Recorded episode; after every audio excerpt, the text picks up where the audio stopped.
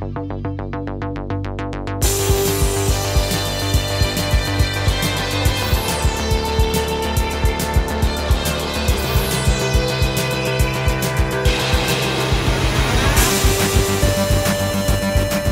Olá, meus grandiosos, meus magníficos, meus inigualáveis, meus gamificados alunos, ouvintes do podcast Meliense!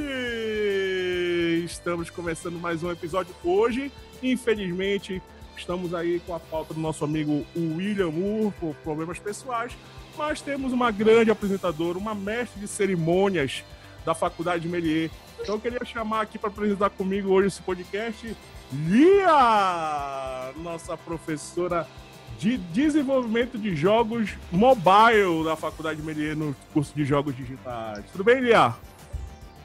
Tudo! Pai, é um prazer hoje estar assumindo o lugar do Will. Mas só por hoje, gente. Mas com certeza vamos ter mais participações aí da Lia no nosso podcast e aguardem. Mas também hoje, né, estamos com a presença não só da Lia, mas também da turma de Jogos Digitais da TJD07. Queria mandar um abraço aqui para todos, mandaram perguntas para nossa convidada. Então, grande participação também do pessoal da TJD07. Então, obrigado, pessoal, pela participação. Eu sei que vocês estão ouvindo aí, vai ser um grande papo. Uh, e eu queria chamar aqui hoje a nossa grande convidada. Eu acho que quando eu. Essa convidada veio especialmente para a Lia. A Lia falou que quer conversar com ela, a gente tem que chamar ela para o nosso podcast. E estamos aqui. Chamando aqui nossa convidada, especialmente Lia. Acho que agora a Lia vai gritar, vai se emocionar. E do outro lado do áudio, do outro lado do fone, Ana Ribeiro, bem-vindo ao nosso podcast Meliense. Ah, obrigada, obrigada por me convidar, é uma honra estar aqui, né? É, obrigada pela apresentação.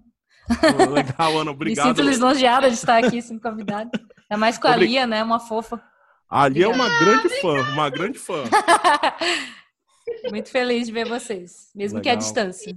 Que, que estamos aí na, na, quarentena, né? Levando aí, mas isso é bom porque a gente vai trazendo convidados aqui que a gente vai passando mais informação para os alunos. Teve a Game Week aí na Melier que foi um sucesso. Parabéns, Lia, pela organização aí, que foi muito bom. Uma semana de palestras, de workshops e tudo isso. E agora a gente vai trazer mais, mais coisas de jogos aqui para o nosso podcast. Vamos trazer mais pessoal, mais convidados aí.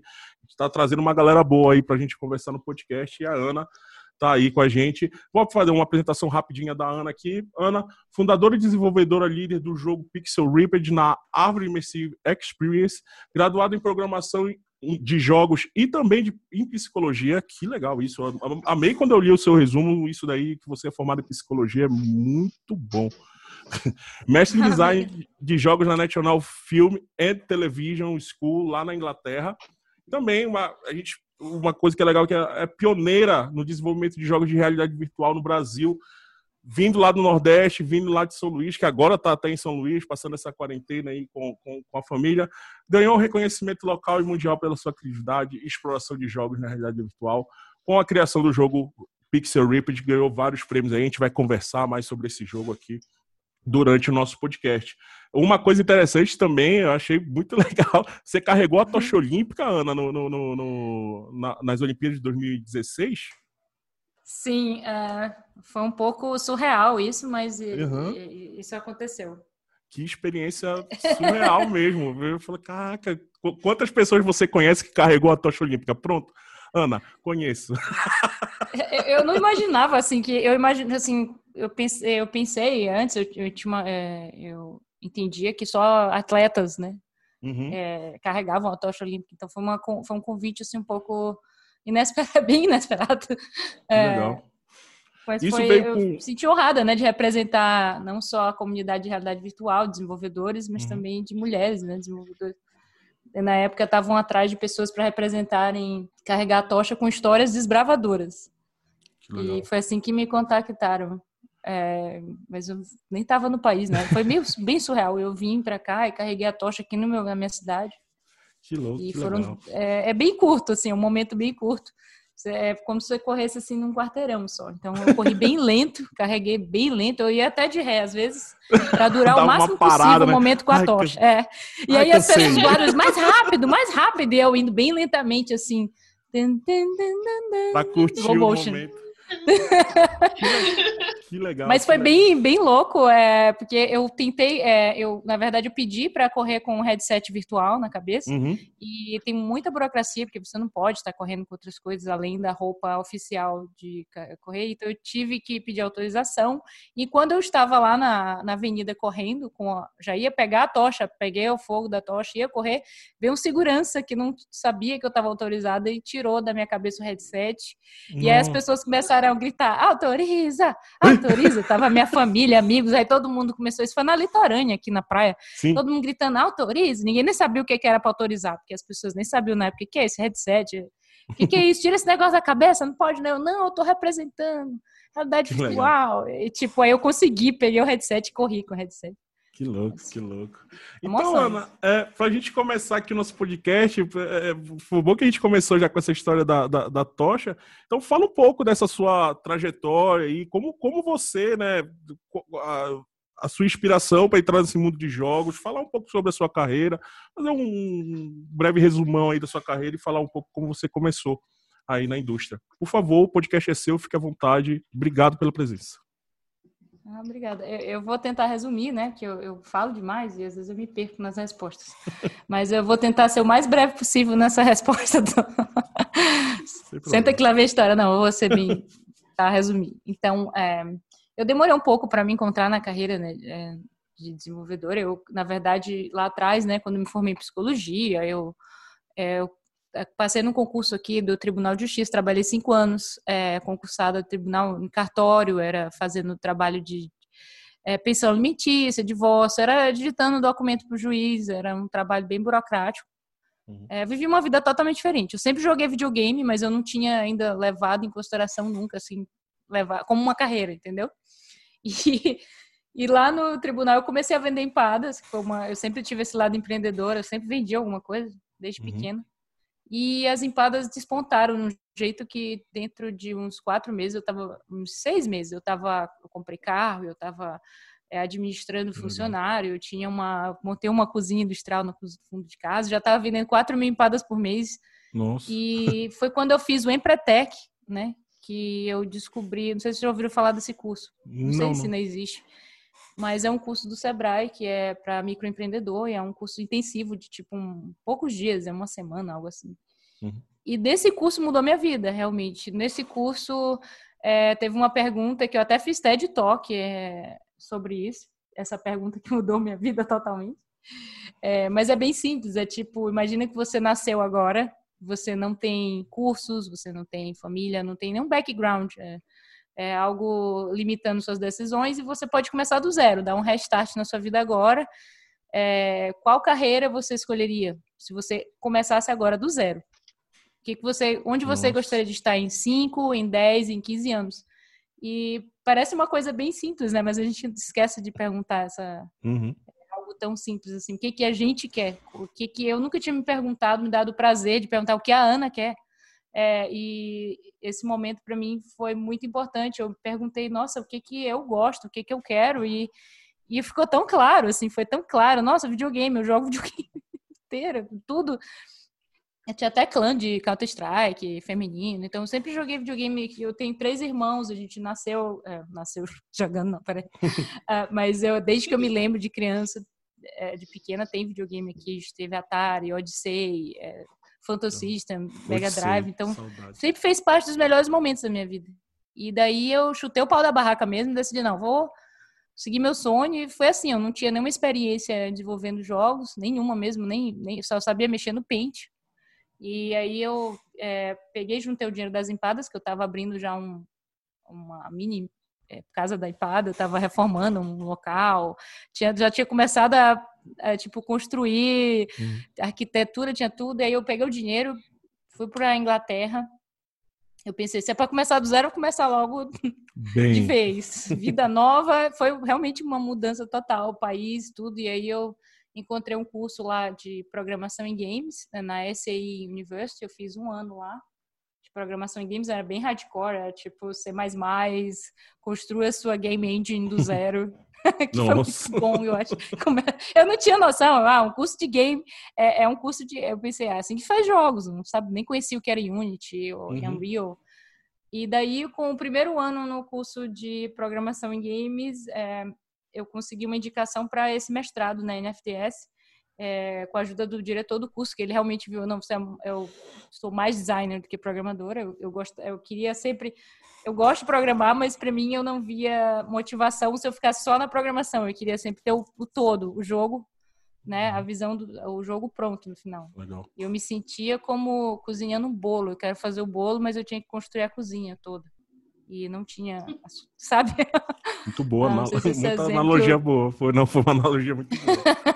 e aí eh, eu fiz dois anos na NFTS, na National Film Television School, né? E com o curso de psicologia eu consegui entrar nesse mestrado. Olha lá, que, que interessante. E, e lá eles buscam pessoas com background diferente. É, cada curso são, tipo, poucos alunos, então eram oito alunos. E tinha um que era filósofo, é, eu formei psicologia, tinha escritor, tinha ator, tinha, tinha um, várias áreas. E era bem interessante, assim, porque as pessoas tinham um background bem diversificado. Legal. E foi lá que eu criei o Pixel Rift, foi meu projeto universitário de mestrado mesmo. Então, pode-se dizer que é meu primeiro jogo. Seu primeiro é, jogo é, lançado. E um grande sucesso aí, né? Que, que, tem. Então, é, aí, lá, lá, então o Pixel Reaper, o Pixel o, seria o 89, né? O Pixel Reaper de 89 nasceu dentro da escola, foi isso? Durante o seu mestrado? Sim, era meu projeto de mestrado. Uhum. E eu fiz, é, assim, o primeiro ano você tem vários projetos, o segundo ano uhum. você tem um ano para fazer o seu projeto final. E daí eu fiz o, o Pixel Rift na época, né? Que eu, ah, tá. eu considero que hoje é tipo o que é um prototype do que é o Pixel, um protótipo, né? Uhum. E eu não tinha plano de lançar nem nada, mas na época, isso é 2014, então é, o, o Oculus não tinha lançado, é, a realidade virtual ainda estava bem no começo. E eu acho que eu consegui uma atenção maior no projeto devido a não ter muita muita variedade mesmo de é, jogos na época. Pra você ter uma ideia, a Oculus tinha um canal chamado Oculus Share, que era o começo da Oculus Store, né? Uhum. E daí você, todo mundo, o mundo inteiro colocava seus jogos ou aplicativos lá e era de graça, todo mundo baixava, não era uma loja. Então eu coloquei o jogo lá porque eu, eu terminei o, a, é, o jogo fim do ano e ah, vou botar lá na plataforma, uhum. né, para outras pessoas jogarem. E foi assim, eu não imaginei que eu ia lançar, não tinha planos assim. E daí, quando eu coloquei lá na plataforma, ele alcançou o primeiro lugar, chegou a algum momento ficar em primeiro lugar. E eu consegui, tipo, pessoas da imprensa procurando, é, entrevista com Paper Shotgun, Kotaku, lá da Inglaterra. E foi bem surreal, youtubers jogando o jogo.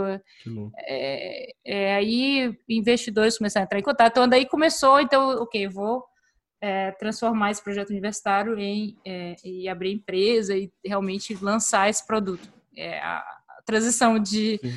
agora é um business. Legal. é um, foi, acho que eu contei um pouco. Esse foi o começo. Acho Sim, que eu contei todo começo.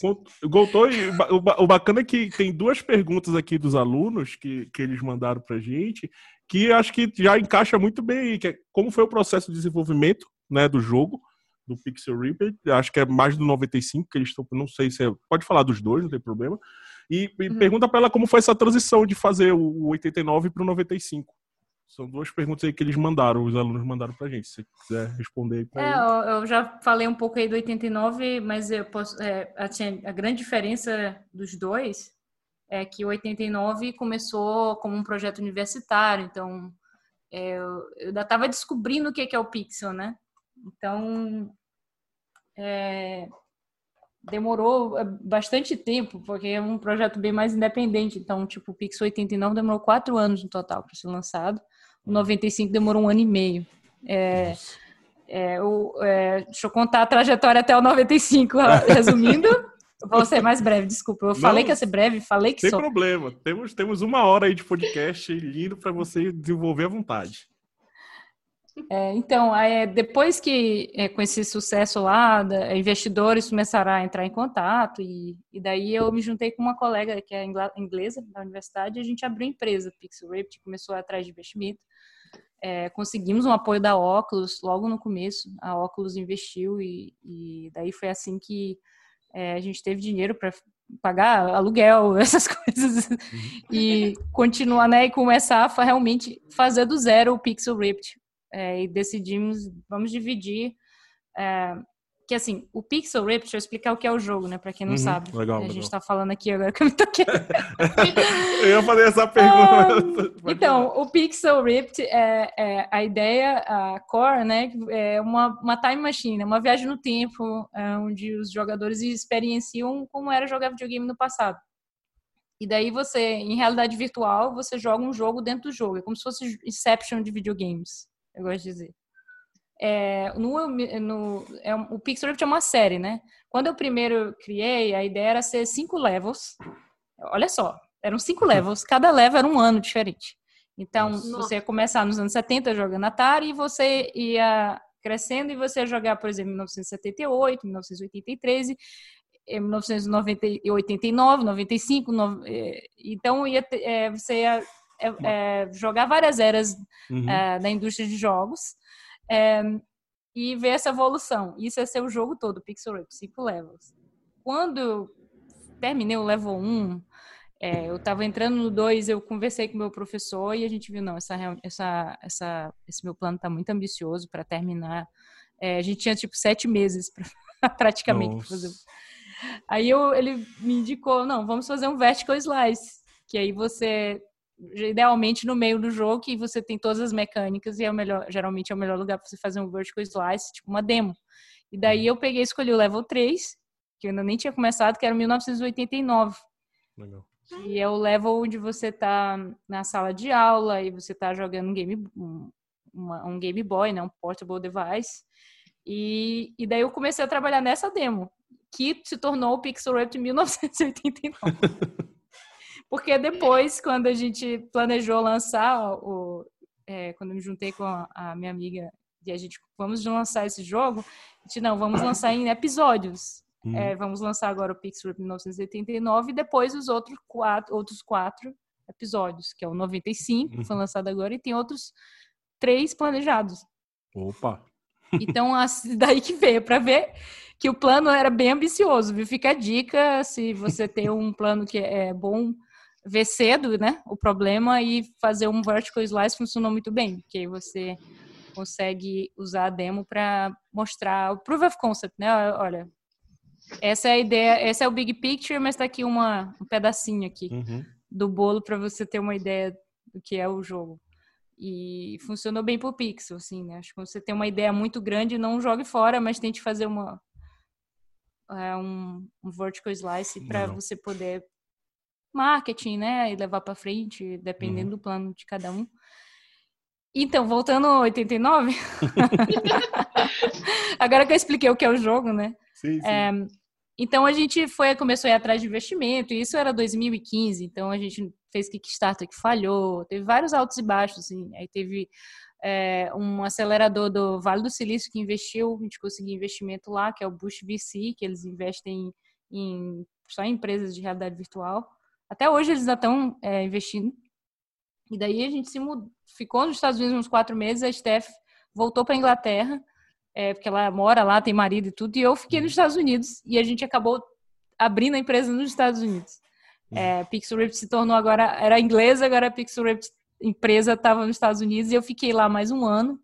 E daí teve tipo um ano, 2016, 2017, que o dinheiro acabou total e eu fiquei self-funding o projeto, com é, amigos ajudando. Então eu tive é, um time assim, ouro, que, amigos que me ajudaram à distância, continuaram ajudando mesmo quando não tinham, é, o dinheiro já tinha acabado, mas continuaram é, trabalhando quando tinha um tempo é, livre e, uhum. e, claro, seguindo seus trabalhos. Então, eu também trabalhei na empresa Genos VR, fiquei trabalhando, e quando tinha tempo, trabalhava no jogo. Então, acaba que demora muito mais, né? Sim. É, o projeto, assim, nessa, nessa estrutura. Independente, é, e, né? É bem, foi bem, tá bem indie, como se diz. Uhum. é, mas foi bom por um lado que eu explorei muita coisa. Teve decisões assim que fizeram o jogo totalmente se tornar o que é hoje, que foram feitas em 2016 já, tipo é, a criação do mundo tem um todas as intros dos levels você começa dentro do jogo, que é, uhum. é a gente chama de Dot World. A personagem principal a Dot é o nome dela e o Dot World é, se chama Farofa Land que é os gringos pensam que é far off a land, mas na verdade é farofa. Farofa, Farofa land. É. Eu gosto muito de farofa, então muito eu fico bom. muito feliz quando os gringos falam farofa land. É muito bom. É, então, é, dentro do Farofa Land, você está em primeira pessoa e você está é, em realidade virtual, você está em primeira pessoa dentro do, de um mundo feito de pixel art. Então é muito surreal. É como se estivesse realmente dentro do videogame. E isso, essa ideia do Dot World, eu tive um dia. Essa aqui é a vantagem de ser.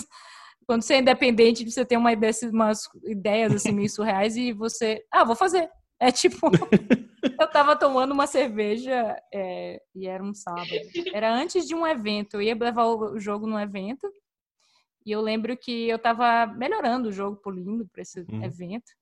E tinham, tipo, três dias para evento. Lá em São Francisco. Aí eu peguei e tava tomando uma cerveja, olhei a intro do jogo. É, e na intro aparecia você no Game Boy, dentro da sala de aula já. O jogo começava assim, já tá na sala de aula uhum. e via na telinha do Game Boy um cutscene, onde a Dot, que é a personagem lá do jogo, do dentro do jogo, uhum. tava jogando um jogo na televisão dela. E aí vinha um, tinha um ataque na cidade dela, do Cyber Lord, que é o inimigo. Uhum. E o jogo dela parava e ela se revoltava, fazia a pose do Mega Man em cima de um prédio e começava o jogo. Aí eu olhando assim, eu fiquei, poxa, Ninguém nunca viu a Dot. Eu fiquei pensando, pensando assim. se você tivesse jogando o jogo que ela está jogando, aí veio essa ideia e eu fiquei assim, não, eu tenho que testar isso, eu tenho que testar isso. Que aí eu peguei a sala de aula mesmo, o, 3D né, do mundo da sala de aula uhum. e dupliquei a cena e troquei tudo que era 3D pro sprite, assim, que já tinha arte do jogo, né? E recriei essa casa da Dot e quando eu vi esse mundo indo, os sprites, você dentro é, do mundo de enviar, olhando pixel art assim, é, é algo que não é não é muito. É, se alguém sabe algum jogo que explora isso, me diga, porque ainda não vi ninguém. Não. É... Inovação total. É o muito jogo dentro surreal. do jogo, né? É porque Sim. você vê, é, você, o pixel art é diferente de ter é, 3D, low poly, é, sabe, já tem vários assim, mas o, o pixel art assim, ficou assim, realmente aquela sensação, eu tô dentro do videogame. Uhum. E daí eu mudei todas as intros, foi uma coisa bem arriscada na época, assim. Que louco. Que eu acho que uma, você estando com uma empresa com budget, com uma, uma coisa mais limitada e com deadline, você não teria essa liberdade de... Uhum. Mas foi bom porque, tipo, você tá cozinhando e escrevendo a receita do enquanto você cozinha. Sim, que, que louco. Um... Eu, eu, eu, vi, eu vi, eu tava vendo o trailer do jogo. É... Quando eu vi esse é, o mundo dentro de outro mundo, eu falei, que, que isso, cara, que surreal, que louco. Aí eu falei, que pena que eu não tenho óculos de realidade virtual, senão eu já ia jogar agora, até pela causa da nostalgia e tudo, tudo isso, né? É muito doido. Adoro, então, adorei, aí, adorei. 2017, é, eu estava é, né, nesse momento é, self-funding, estava é, difícil terminar o jogo assim, sem, é, tipo, era 2017, a gente lançou em 2018. E daí é, eu conheci a Árvore, né, eu juntei forças com a Árvore e voltei para o Brasil. É, foi a minha motivação, grande motivação voltar para o Brasil. eu conheci né, os criadores da Árvore um ano antes, tipo, gente se conheceu num evento de VR no, que teve em São Paulo e daí a gente manteve contato, que é que, que acontece é o Hyper, não sei se vocês ouviram uhum. falar, que acontece uma vez por ano. Então a gente se encontrou, se conheceu nesse evento, ficou em contato, aí eu vi um post no Facebook. Aí eu estamos abrindo a árvore e tal, eu entrei em contato com o Ricardo e, e daí a gente foi assim, poxa, vamos conversar. Eu tô pensando em voltar pro Brasil, eu tô aqui com esse projeto, e aí a gente fez parceria, tem dado muito certo até hoje. É, e aí eu me juntei, juntei forças com a Árvore, né? E a gente conseguiu lançar com apoio de investimento e co-desenvolvimento, né? Com uma equipe e, e, e, com investimento conseguimos lançar o 89 em 2018. Hum. E daí continuamos trabalhando junto e a gente lançou o 95 em um ano e meio. Tipo. Que louco. A diferença dos dois projetos é, é uma equipe pude... também. É, tem uma equipe, né? Eu gasto. Quando você tá sozinho, então, tipo, você não tem um apoio, por exemplo, o apoio de, de uma publisher, de um, assim como a Árvore, que também é desenvolvedor, né? É, por exemplo, toda a parte burocrática também tira muito tempo. Eu, eu, gastava muito tempo fazendo pitch, da, tentando investimento, parte de marketing. Então, eu fazia tudo, não só o desenvolvimento. O jogo, o jogo é uma parte pequena do todo. Se, se vou, Sim. É, o desenvolvimento do jogo é, é, é, minúsculo comparado com o resto do, do trabalho, que, que eu gastava muito do meu tempo, né? Imagina, ainda mais com outros trabalhos, né? Então, é, é, eu vou aproveitar, eu vou, vou, vou, cortar você um pouquinho, é porque justamente tem uma pergunta aqui também da turma que foi relacionada a isso, porque o público do VR, ele é um público restrito, né? Não é hoje todo mundo que tem um óculos, todo mundo que consegue jogar. Então, além do desenvolvimento, você tem que, como você faz para atingir esse público? Como, assim, eu sei que no início deu aquele boom, porque na, no VR era tudo aquela parte de jogo de montanha russa, né? E aí eu imagino quando chegou o seu jogo, tipo, o jogo dentro do jogo, a comoção que trouxe. E mas aí como segurar isso? Como, qual que é a estratégia para segurar essa parcela, esse público dentro da parte de realidade virtual? É, infelizmente é, é, bem difícil, é bem complicado, principalmente aqui no Brasil, né? uh, onde os headsets não lançaram. É, é bem, é, eu queria muito que fosse mais é, acessível aqui, porque realmente a gente, o jogo é todo feito no Brasil, a gente quer muito que o nosso país conheça e tudo, mas é, é muito, infelizmente, é difícil aqui. Você ter, você paga três vezes o preço, então é, imagina que você está nos Estados Unidos, você entra em qualquer loja, você compra um óculos uma Best Buy da vida. É, e, então, desde o começo já era difícil, agora ainda continua, ainda vejo com um mercado bem pequeno no Brasil, é, devido a essa dificuldade mesmo é, das empresas chegarem aqui. É, mas como o jogo é feito, a gente tem esse, esse, essa dificuldade de como a gente vai. Já conversamos, vai, a gente faz o jogo, lança o jogo sem ser realidade virtual para acessar mais pessoas, um público maior. Só que como o jogo foi feito desde o é, do começo, foi criação, foi feita para realidade isso, né? virtual. Né? Isso é, é, como se é, é dá para jogar, mas é tipo você tira o melhor, a, a alma do jogo, que é, é o, totalmente e, em prol de pessoas que vão ter uma experiência, mas não vai ser aquela experiência. Então a gente fica, fica naquela, a gente abre para mais pessoas é, ou destrói esse melhor do que é o especial da experiência. É, é, uma decisão difícil que a gente quer realmente. Mais pessoas joguem, mais pessoas vejam o jogo, claro, né? Você sempre quer que mais pessoas possam jogar esse jogo. É, é, esse até hoje é uma questão, até hoje a gente conversa sobre isso. É, mas como o jogo foi feito do ground up para VR, é difícil a gente abandonar e, e tipo perde totalmente a qualidade, o espírito. No espírito do jogo, tudo que você pensou, que você sonhou no início, né? Realmente, se você mudar o tipo de plataforma, vai perder. E dentro do VR, o público de vocês é um público que é sempre aquele público, ele tá junto, ele tá acompanhando desde o primeiro, do 89, ou é, tá aumentando? Como que funciona, mais ou menos? Olha, agora com o lançamento do Oculus Quest, né? E lançou há pouco tempo, um ano, um pouco. É, realmente é, a gente está com um público que não, não existia antes. Está começando a ter é, mais é, casual gamers, um público bem mais variado e amplo do que a gente tinha em 2018, por exemplo. O, o Quest, só para ter uma ideia, tipo, a gente tem pessoas falando, reviews, os reviews, né, do jogo, as pessoas que jogam, tem pessoas falando, ah, é Eu não consigo, porque eu não. Pessoas que pela primeira vez estão experienciando a realidade virtual, por exemplo. Crianças, mulheres, é, um público non-hardcore gamer que, que é aquele público 35 anos. É, infelizmente, infelizmente, ainda bem masculino, a gente tem dados é, a grande maioria é, é, é, assim, o público do, do jogo, a gente levou no PAX uma vez e foi assim interessante. A gente estava fazendo demo do, do jogo no PAX e tinha uma fila tipo enorme pessoas para jogar o jogo e tinham quatro pessoas jogando a demo. E um, um rapaz veio assim, nossa, então o público-alvo de vocês são homens de 35 anos, carecas, barbudos? E aí eu olhei pro Buff, né? Olhei, tinha realmente todos os homens eram barbudos, carecas de 30, 35, 40. Aí eu fiquei assim, nossa, eu não tinha notado. Mas agora está mudando um pouco. Esse público é, game, mais ligado à tecnologia, ainda bem masculino, mas agora com o Quest, está abrindo uma, um mercado enorme que a gente não tinha de pessoas, é, porque está ficando bem mais acessível, o preço é bem mais acessível, é, 400 dólares. Então, é, imagina que antes você comprava um headset de 700 dólares, até hoje daria para comprar um Vive, algo nesse tipo, mas você ainda tem que comprar um, um computador que, que tem a placa de vídeo, né?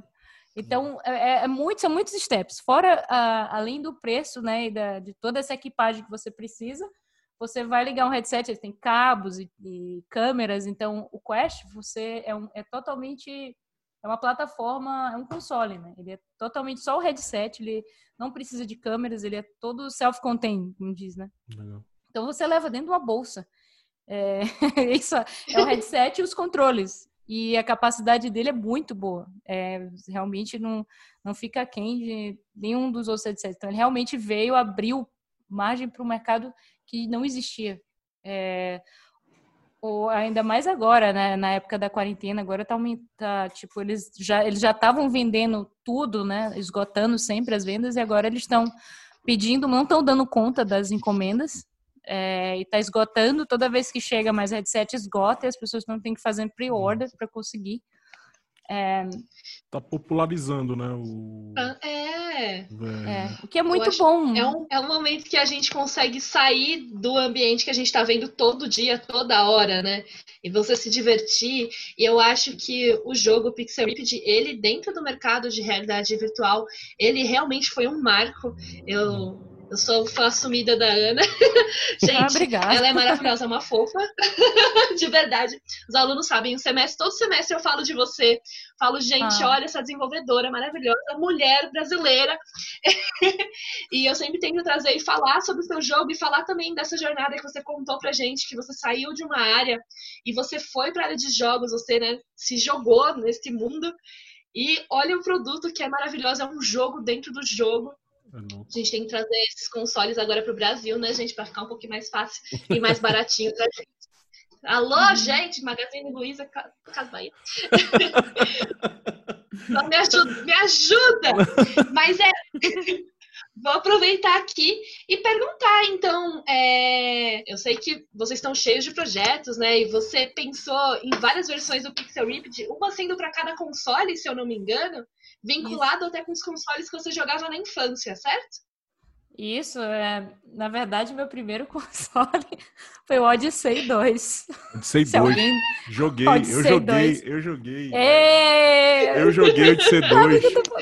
Eu joguei o Odyssey 2. A fita que tinha uma, até um negócio pra, segurar. pra segurar. É, é, muito doido, muito doido. É, a gente teve o Atari também, então. Hã?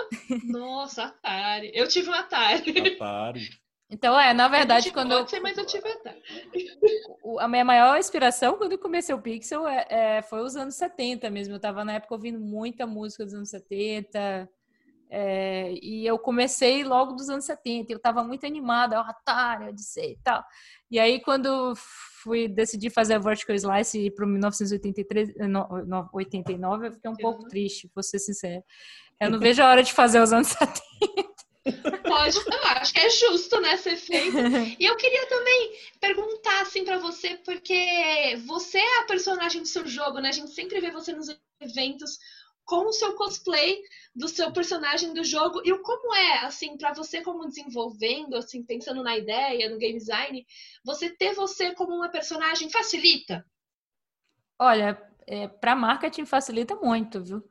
É, eu, eu acho que foi uma das melhores ideias de marketing que eu tive durante esse projeto.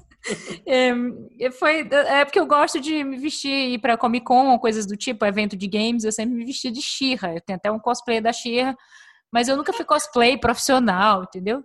Mas eu gosto de vestir de Xirra, ou algum já me vesti de personagem do Naruto.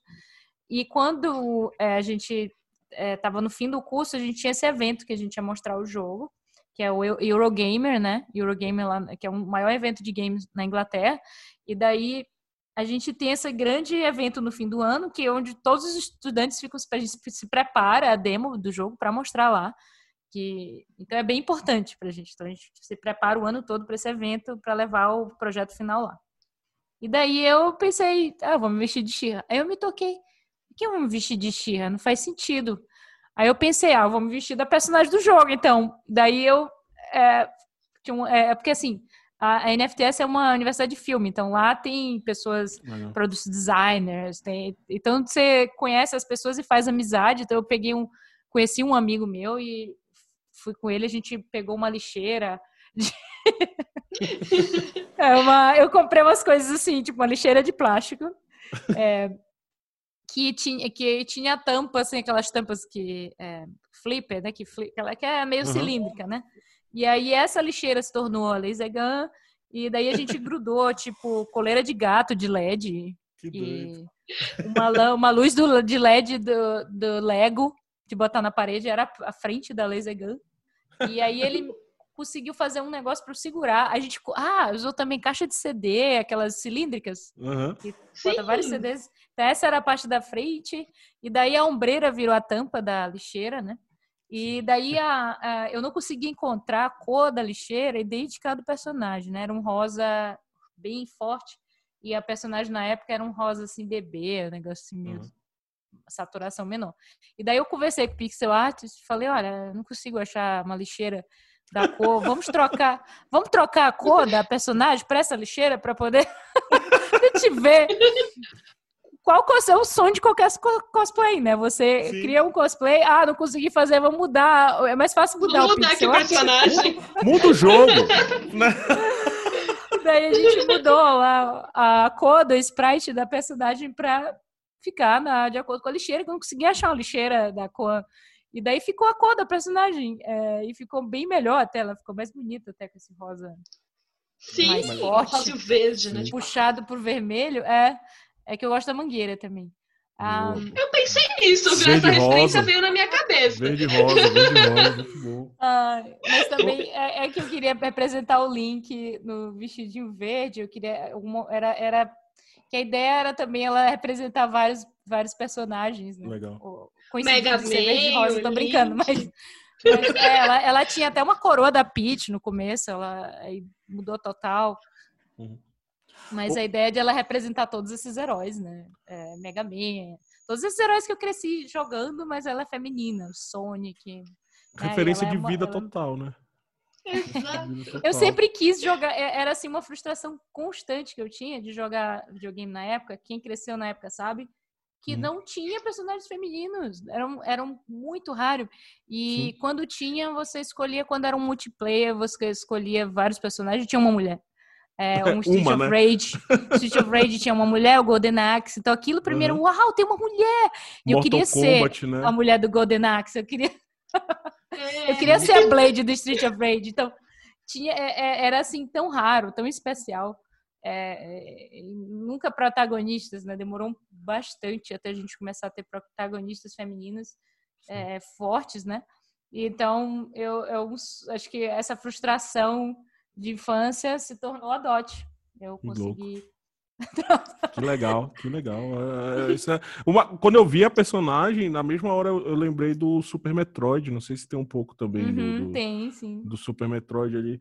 Uma coisa que eu queria perguntar, é, é Ana, Uh, uma coisa que eu vi bastante vendo, vendo o jogo, vendo o gameplay, eu acho que a parte de narrativa é muito importante também dentro do jogo, né? Ah, uh, sim. Não sei se você. Legal que você comentou que você fez o jogo dentro de uma do, da, da, faculdade lá, de uma escola de. Também tinha parte de cinema, de tudo isso. Roteiro, isso. Você uhum. aproveitou isso daí também para trabalhar mais o roteiro? Falar um pouco mais da narrativa então, do jogo.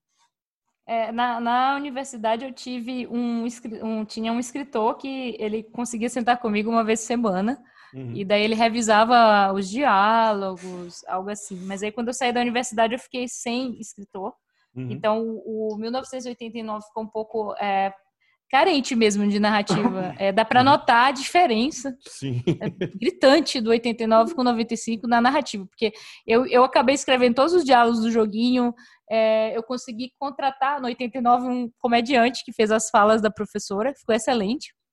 Mas não teve um narrative designer, uma, um pensamento na jornada do herói, que foi algo que melhorou drasticamente em 95 e a gente tem a Bárbara Framil no time hoje.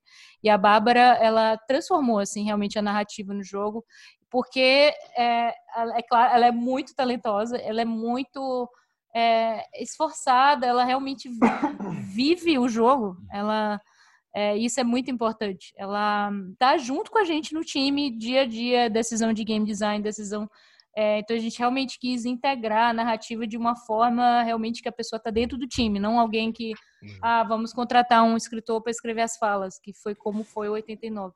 Uhum. E eu uhum. acho que essa é a grande diferença do 95. Você vê que tem um trabalho na você tem um trabalho dos personagens não só dentro do jogo mas a Bárbara trabalhou muito bem essa questão da relação é, do personagem da, da Dot com o player do mundo real que é o David né nesse 95 uhum. qual é a relação da Dot, porque ela, ela, ela tem o momento player sync, que a gente chama, que é o momento que ela sinca e junta forças com o, o player do mundo real, que é o melhor player do Pixel Rift daquele ano, né? essa é a história. Então, ela fez esse, eh, trabalhou muito bem essa, essa, essa relação desse, do mundo dos personagens do joguinho com o do mundo real. A, a, a jornada, tem a jornada até da mãe, né? tipo a pessoa que a gente não teve essa relação é, por exemplo, a professora e você no 89. É tipo, são personagens que não têm uma profundidade é, no 95 a gente tem um trabalho com a mãe, você é, entende ela, você realmente se identifica com aqueles personagens, com aquela família.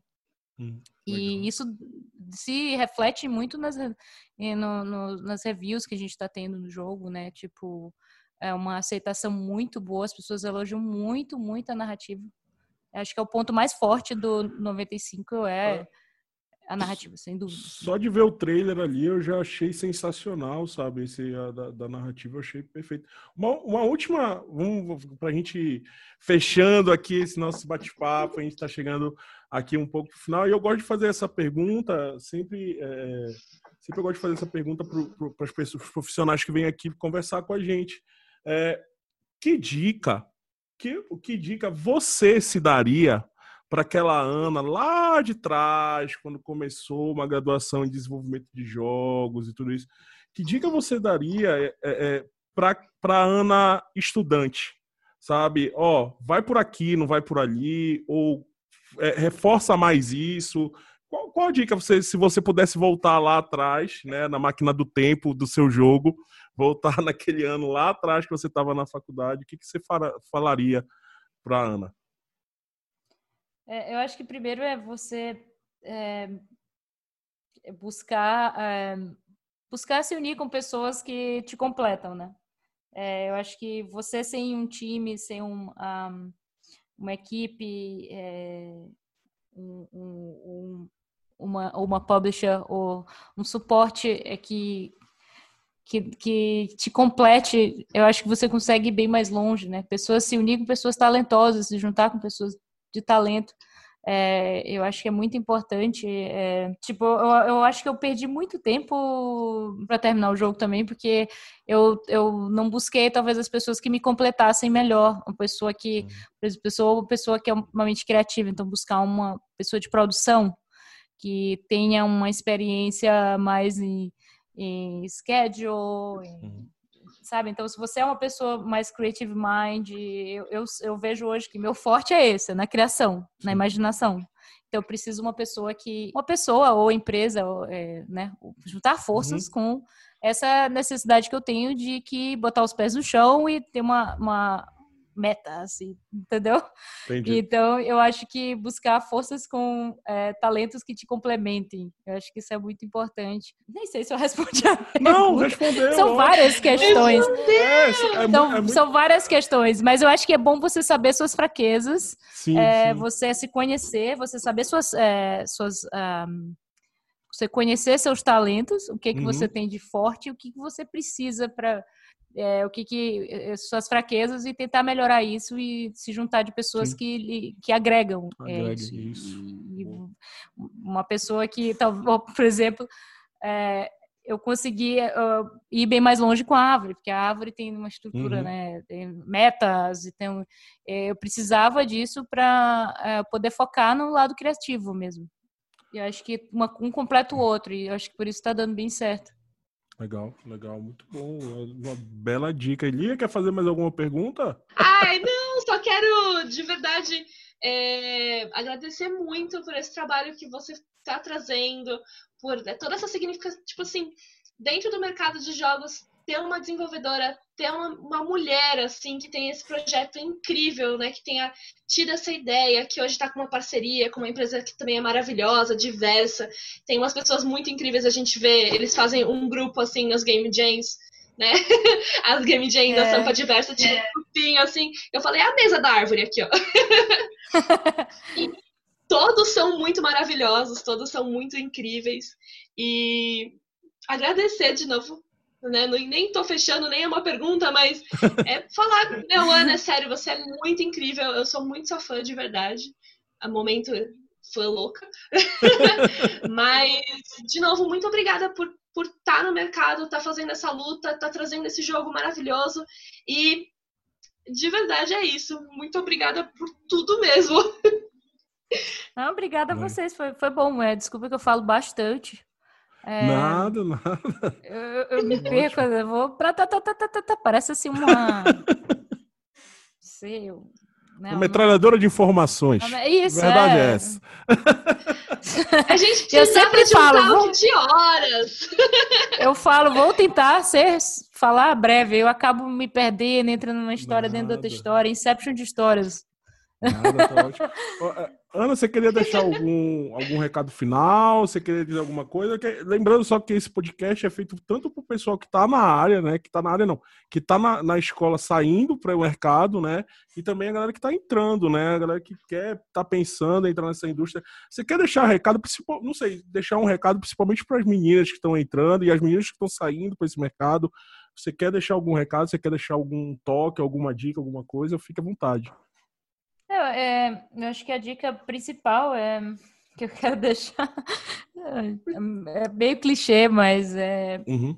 é, é, simples assim. Eu acho que a gente tem que acreditar, é, acredite em você mesmo. Assim, tem vários momentos que eu me lembro assim de pessoas que vêm às vezes falam é, tentam te desmotivar, ah, você não vai conseguir isso, ou uhum. aquelas velho ditado, né? Aquelas frases, ah, mas é, não se desmotive, acredite em você e eu gosto de pensar assim, é melhor a gente saber que tem todo que morrer pensando e se, né? Uhum. Então, é, em vários momentos eu tive pessoas que chegaram para dizer que não, que isso não era uma boa ideia, por exemplo, o cosplay, é, que isso era Sim. ridículo, que isso. E se eu não tivesse batido o pé e dito, não, eu acho que eu, eu vou tentar. Eu quero botar a cara a tapa. Não tenha medo, porque no, no fim do dia, errando que aprende, que se aprende, né? Então é melhor você acreditar, tentar e saber que você tentou e arriscou e acreditar em você que se não der certo você vai ter a consciência limpa de que você tentou e você acreditou em você, ah, errou, tudo bem, bola para frente, aprenda com erro, entendeu? Melhor do que você ficar lá no futuro, ah, e se eu tivesse feito isso, e se é, e se eu tivesse uhum. feito jogos de videogame, eu poderia estar ainda lá no Tribunal de Justiça. Então, é, realmente é, a gente tem uma vida, né? Uma chance, né? A gente tem só essa vida. Então, por que não tentar e arriscar? Eu sempre penso assim, se eu não vou morrer, eu vou tentar. A única coisa, eu não vou morrer, então tudo bem. Vamos tentar. então, não, não se desmotive. Confie em você, vai em frente, errou, bola para frente, aprendendo, é que se errando que se aprende. Sim. É bem clichê, eu tô falando um monte de Sim. coisa clichê junto aqui, mas é bem simples assim, gente. Não tem jeito. Ah, cê, cê, eu acho que essa é sempre a mensagem que eu quero passar, porque, cara, vamos viver a vida. É, não deixe as pessoas te botarem para baixo e desistir não dos seus sonhos. Ah, você tá falando uma experiência de vida, né? Então, tipo, você correu atrás, você bateu, deu a cara, né? E, e, e, e tá aí, né? O resultado, a verdade é essa. Então, é, é é clichê, mas é, é, real, né? A verdade é essa. é. Ana, eu queria te agradecer muito, muito mesmo. Foi um bate-papo maravilhoso aqui. Prazer em te conhecer, tá? Quando a Lia me falou e falei, pô, que legal isso daqui. Outra coisa legal, mulher desenvolvedora, perfeita. A gente tem muito esse, esse propósito aqui no, no, no podcast Melhense, trazer as mulheres do mercado, sabe? é, dar mais voz ainda para as mulheres do mercado. Então, mais uma mulher no mercado aí que mostra que tá aí o mercado, as mulheres estão aí no mercado e isso é, é, é muito bom e as meninas que estão aí na faculdade, que estão entrando, que estão saindo também, continuem. Aí um grande exemplo aí, Ana. É, parabéns Obrigada, pela sua carreira, parabéns pela, pela, pela sua trajetória, tá? É, é várias questões aí, tá aí o seu jogo maravilhoso, maravilhoso. só tem VR mesmo, né? É! Lá vai eu ter que comprar. Desculpa, eu queria muito que fosse mais sim, acessível, sim, mas é. Sim, sim. Não, você Quem tá sabe, né? Daqui a um ano vai ficar mais acessível a realidade virtual. Sim, sim, não, você vamos, tá certo. pedindo já, né? Gente, vamos fazer ficar acessível no Brasil, por favor. Pelo amor de Deus, pelo amor de Deus. pelo amor de Deus. Pra gente jogar os joguinhos, os nossos jogos, os nossos jogos VR aí, pra gente entrar em mundos maravilhosos, como é o do Pixel Ripper de 95 e que vão vir mais por aí, mais três, quatro jogos, uhum. quantos quiserem, né? Ana? a gente está é trabalhando agora em update, na verdade, para lançar em breve. Legal no 95 com collectibles, easter eggs, hardcore mode. Ele tá trabalhando aqui a mil. Exclusivo! Locali... Localização vai sair amanhã. Eu tava aqui testando o jogo ainda oh. agora. Tirei é. o headset para falar com vocês. Olha aí. Então, não vamos mais atrapalhar. Japonês, é, japonês, alemão, tava até lendo o jogo em alemão, não tava nem entendendo, mas eu tava, tinha que testar. Mas... Estava no sync, pelo menos, né? Ai, meu Deus. Maravilhoso. Muito bom. Ana, muito obrigado mais uma vez. Valeuzão por participar do, do podcast. Lia, muito obrigado pela sua estreia aí no podcast, né? Maravilhoso como a nossa apresentadora aqui hoje. Gostou, Lia? Foi, gostou da, da participação? Ai, gostei. Obrigada, meninas. Eu falei que eu sou muito youtuber, agora eu também. Eu não sei como falar que as pessoas do podcast são. Mas... Curte aí, compartilha, né? Curte, compartilha, deixa seu like, se inscreve no canal. Lembrando... E muito obrigada também pelo convite. Nada, estamos sempre juntos. Lembrando, Melier lançando Game Jam aí, vai rolar Melier final do mês agora vai rolar o Game Jam da Melier. Fiquem atentos aí nas redes sociais tá? Lembrando, o podcast sai toda quinta-feira às 19 horas na rede social da Melier, Facebook, YouTube, Instagram. E o podcast também está nas plataformas do Spotify, SoundCloud, Castbox, YouTube, Facebook e Deezer e por aí vai. tá? Só procurar podcast Meliense. Tá, pessoal? Então, muito obrigado. Vamos ficando por aqui no podcast Meliense. Um abraço e tchau!